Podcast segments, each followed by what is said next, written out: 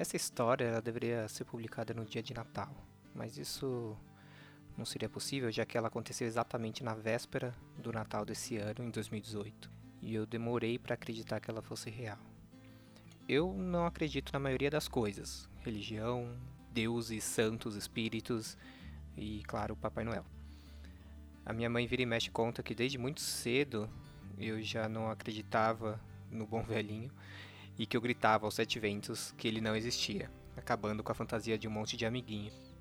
Talvez meus pais também não tenham alimentado essa fantasia em mim para eu não me decepcionar. A gente era uma família que vivia no aperto e ninguém garantia que aquele ano a gente ganharia presente. Então, para eu não ficar com peso na consciência, achando que eu tinha sido uma má criança naquele ano, minha mãe era bem direta. Não foi Papai Noel que esqueceu de você, foi o seu pai que esqueceu de pagar as dívidas.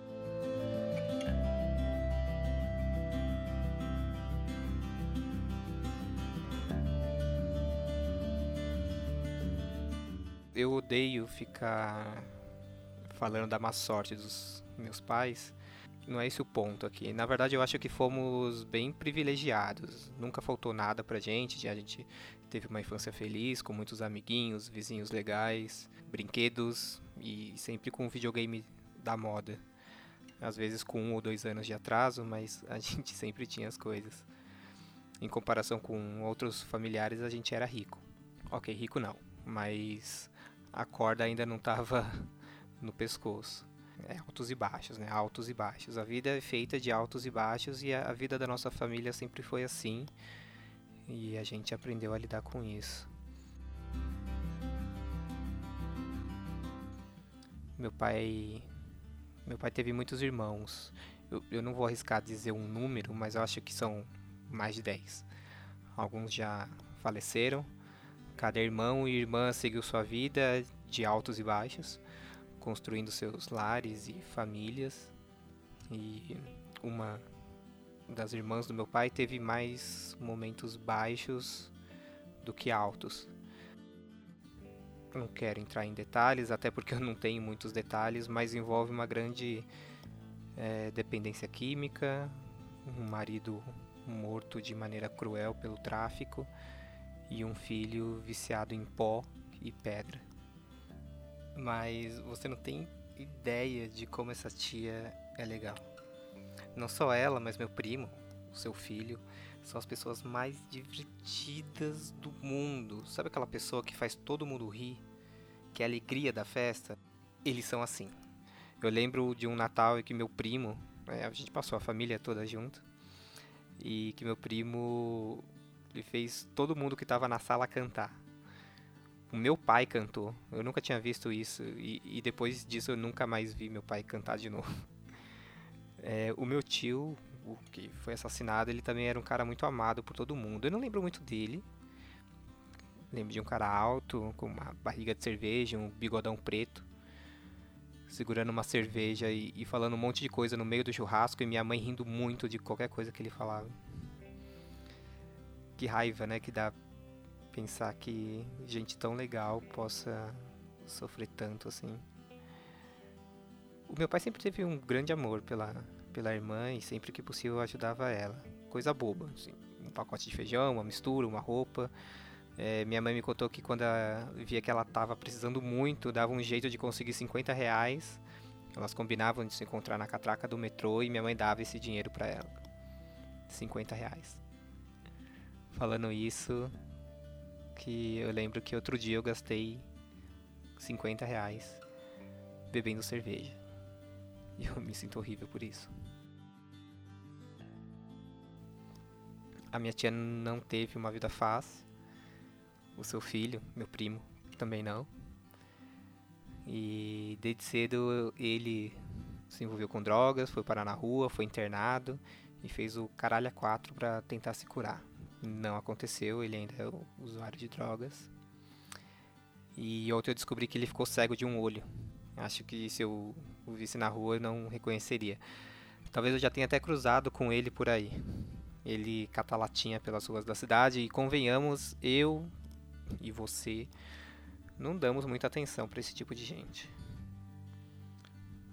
Beleza, já estou me sentindo mal o suficiente. Deixa eu entrar na parte interessante dessa história.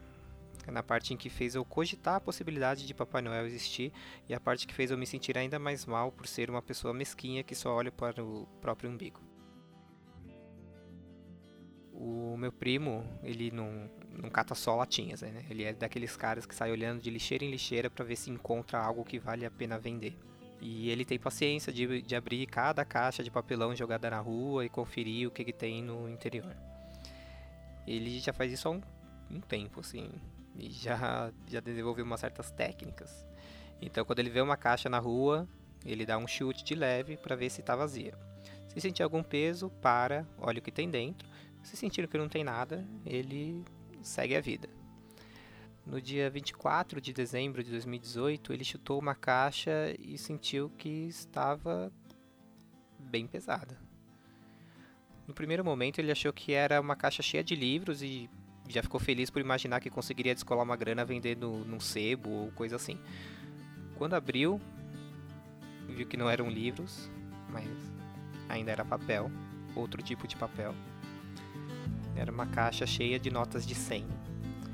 Mais precisamente, 40 mil reais em notas de 100. Não vou inventar aqui qual foi a reação que ele teve, se ele cogitou entregar para a polícia ou encontrar o dono. O que você faria? Mande sua resposta para o e-mail. Brincadeira.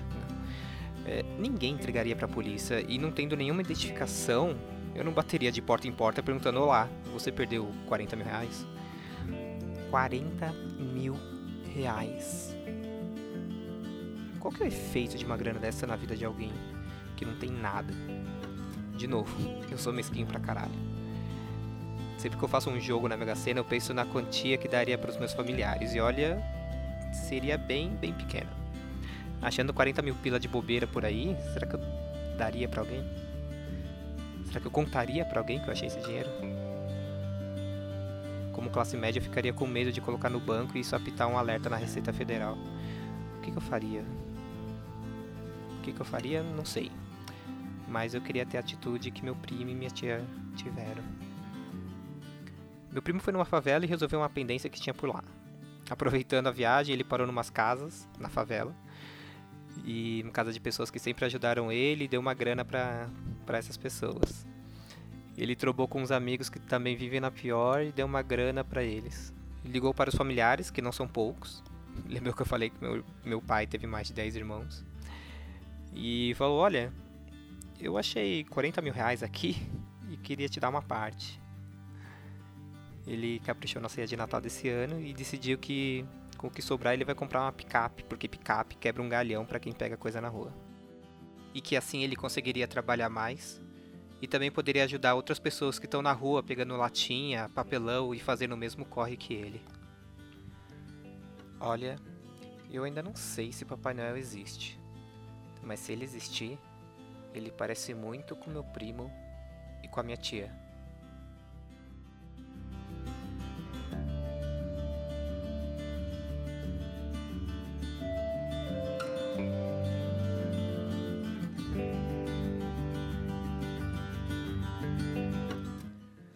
Oi, eu sou o Lucas Suesco e esse foi o primeiro episódio do Vou Te Contar uma História, um podcast de histórias reais que eu vivi ou então eu ouvi por aí. E se você quiser compartilhar uma história, fazer um comentário sobre essa que você acabou de ouvir, você pode mandar um e-mail para voutecontar.podcast@gmail.com. Repetindo, voutecontar.podcast@gmail.com.